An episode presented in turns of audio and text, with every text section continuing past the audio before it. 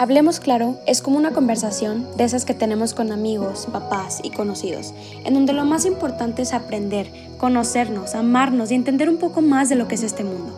Soy Stephanie Reyes y te invito a que me sigas escuchando. ¿Qué onda, qué onda, gente bonita? Bienvenidos nuevamente a Hablemos Claro, a su nuevo show favorito de podcast. El día de hoy voy a hablar de un tema muy importante en la vida de todo adolescente y del que todos sufrimos, el amor propio. Y la verdad siempre nos han dicho que es una etapa súper padre, bien chila, divertida, pero nunca nos dijeron que era una etapa muy complicada y que era totalmente normal que fuera así, porque estamos en constantes cambios físicos y los cambios hormonales y los emocionales nos traen locos 24/7.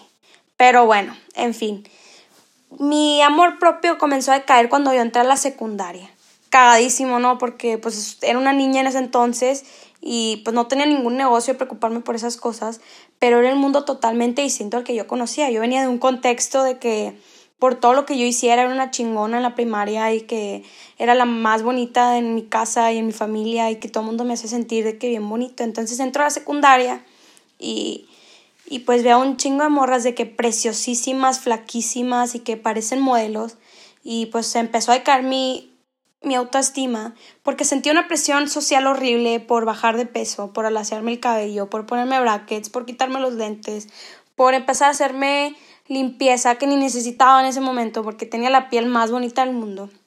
Este, por empezar a sacarme que el bigote y pues tampoco no tenía en ese momento bigote nada.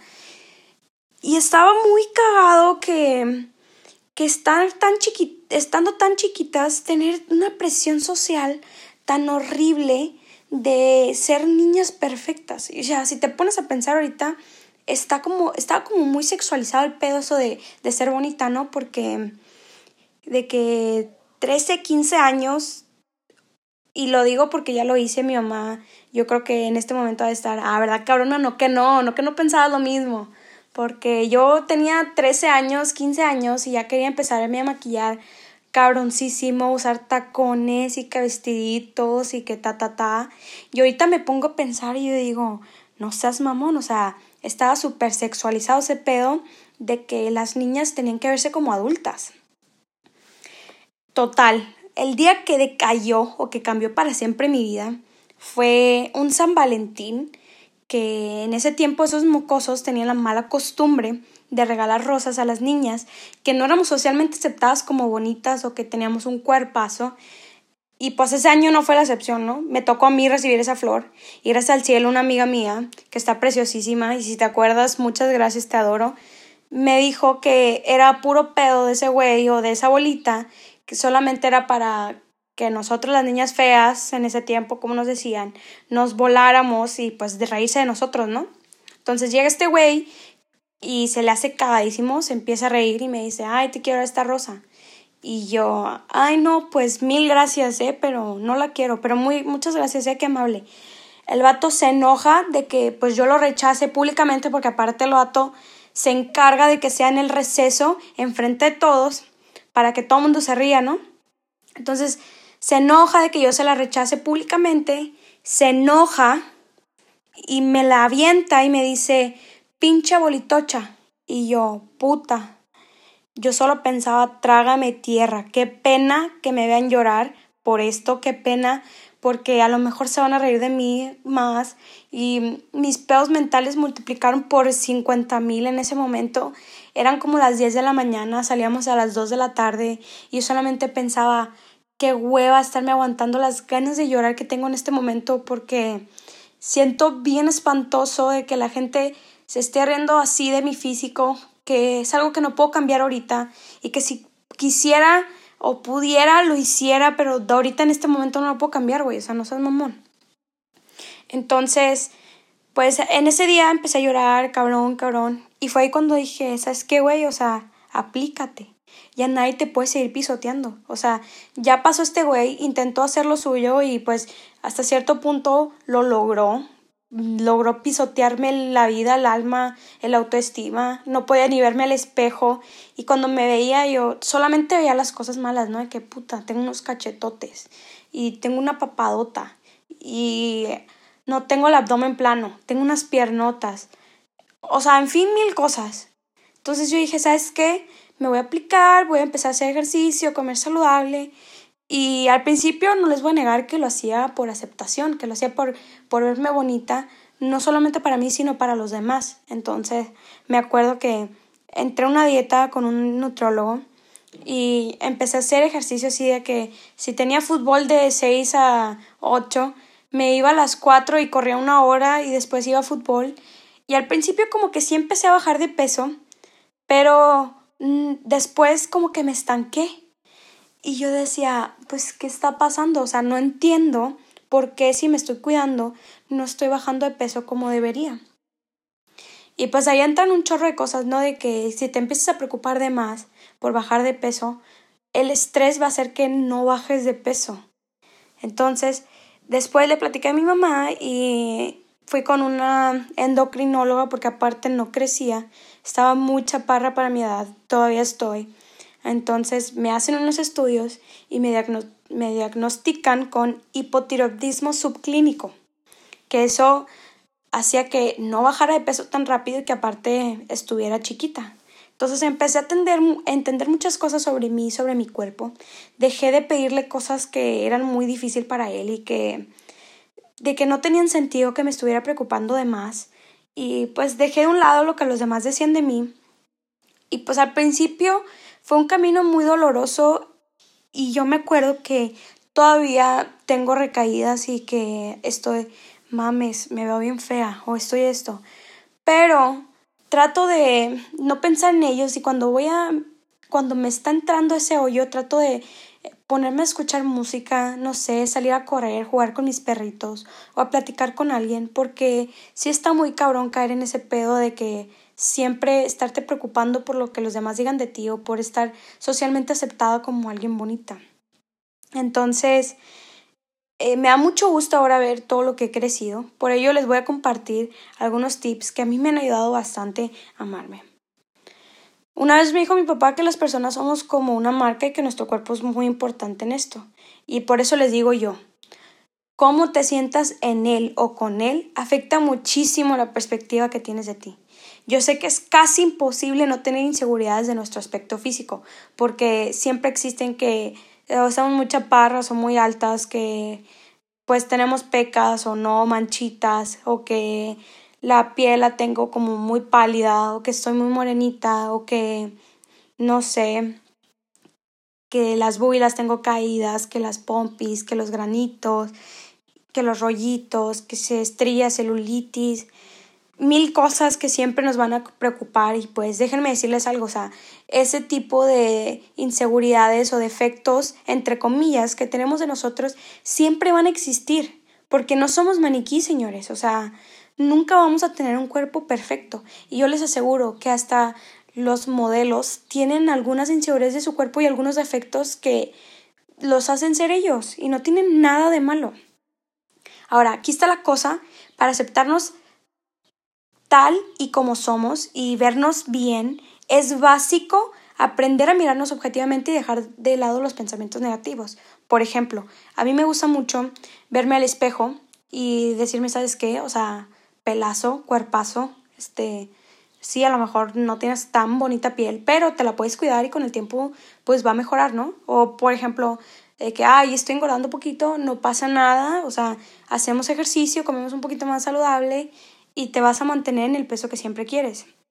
La cosa es que cuando empiezas a tener pensamientos de que o somos todo o nada, o sea, súper extremistas, el mundo siempre se te va a hacer un defecto porque el mundo no es ni blanco ni negro y nunca vas a ser o flaquísima o gordísima. O sea, siempre hay un punto medio y esa persona eres tú. Déjate de preocupar por demás por esas cosas. Otro punto es que lo que yo hacía era maximizar lo negativo. Y déjenme decirles que eso de clavarnos mil en aspectos no tan chilos de nosotros, la neta está súper mal pedo, está horrible y crea una ansiedad espantosa que te va a durar seis años de terapia. ¿Y para qué te cuento, eh? O sea, ¿quién quite y más? Por favor, dejemos de ignorar los aspectos positivos que tenemos. O sea, sí está muy cagado eso de que ay, el amor propio es, es vanidad. No es cierto, señores. O sea, el amor propio es sanidad, es quererse uno mismo, respetarse y saber hasta qué punto vas a llegar. Es, eso me pasaba mucho a mí, que al no tener amor propio, tendía a buscar relaciones que solamente me dañaban más, o sea, sean de amistades o afectivas, mm, me gustaba que me pisotearan aún más. Y les voy a contar que pues sí tenía algunas amigas que normalmente me decían, ay, güey, es que tú te crees un chingo y la neta no eres tanto. O de que, ay, siempre te crees de que estás súper guapa y ni al caso. Y pues ese tipo de amistades tienen que ver cómo te sientes tú contigo mismo. Ya que tú te empiezas a creer las cosas como eres, empiezas a buscar amistades que te hacen sentir como la mera chingonería que hay en el mundo. O sea, no hay necesidad de andar con esos amores falsos que nomás te hacen sentir mal. Ahora, ahí viene otra cosa súper importante. Hacer conclusiones irracionales. No, hombre, tienen a la experta número uno aquí. Yo me hacía unas novelas, o sea, de mil ideas locas en la cabeza con respecto a los demás. Así novelas estilo Televisa o estilo TV Azteca, cabroncísimas, así que no, que este vato no me ha contestado, de seguro ya, ya, ya se va a casar con esta vieja y yo nomás estoy tonta aquí. Y no, hombre, de seguro el vato estaba bien a gusto en su casa, en concha, jugando Xbox y se quedó dormido. Le dio hambre, se fue a bañar, no sé. Y, y pues ni al caso, yo bien loca creándome mil ideas que nomás me hacían daño a mí. Entonces, yo los invito a que no hay que brincar a conclusiones muy fuertes. Créanme que nos hacemos mucho daño y ya cuando se den cuenta que están sintiendo todo eso de una, si ni la piensen, vayan a hacer ejercicio, maquíllense, vayan a jugar con su hermana, con sus perros, hacer algo que los distraiga, o sea, que no los metan a pensamientos así porque si no se les va a cagar la vida, o sea, la verdad. Y se les van a pasar muchas oportunidades bien chingonas por estar haciéndote conclusiones irracionales. Es muy importante saber que la, que la mente juega un rol súper cabrón, ¿eh? O sea, eh, tú empiezas a tratar como la mujer más guapa del mundo o como el güey más lindo del universo, porque sin duda lo eres, ¿eh? Y hay algo muy importante o que a mí me gusta recalcar, es que la vida es como una cocina cósmica. O sea que si tú le pides a la vida que te traten bien, la vida te va a tratar bien. Si tú le pides a la vida que te trate mal, la vida te va a tratar mal porque inconscientemente empiezas a crear este tipo de espacios donde la gente o te trata bien o te trata mal, según lo que tú pidas. Entonces, les digo, hay que estar muy conscientes de lo que le decimos a nuestro subconsciente, vaya la redundancia, y querernos siempre. Ahora, aquí viene lo más importante de este mensaje, el secreto que está más bueno que los que guardan el Vaticano, se los aseguro.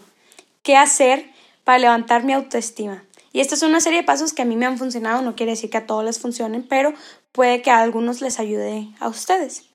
Ahora, a mí me gusta verme al espejo y pues conocer mis características, ubicar mis cualidades, echarme piropos, así que, güey, estás guapísima, buenísima, me encantas, si yo fuera tal persona estaría a tus pies.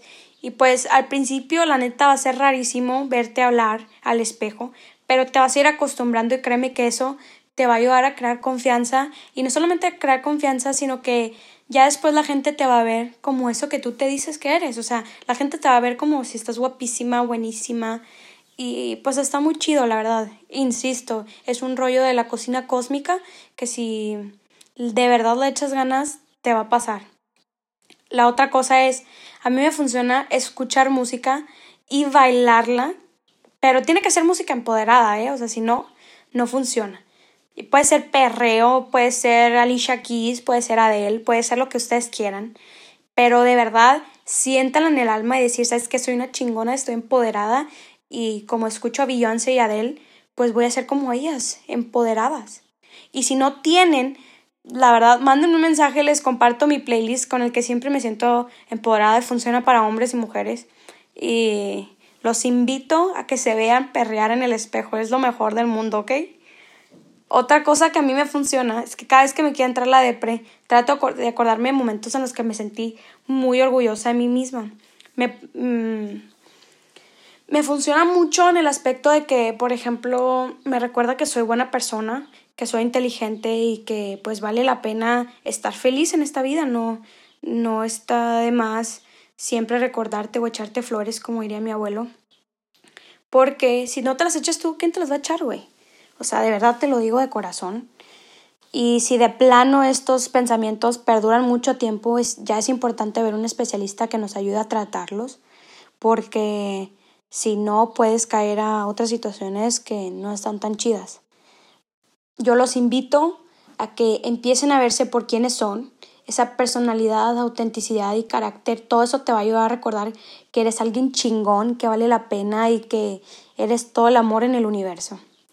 Por hoy es todo, tengan un excelente día, no olviden sonreírle a la vida, los quiero muchísimo, cuídense, ámense, besos.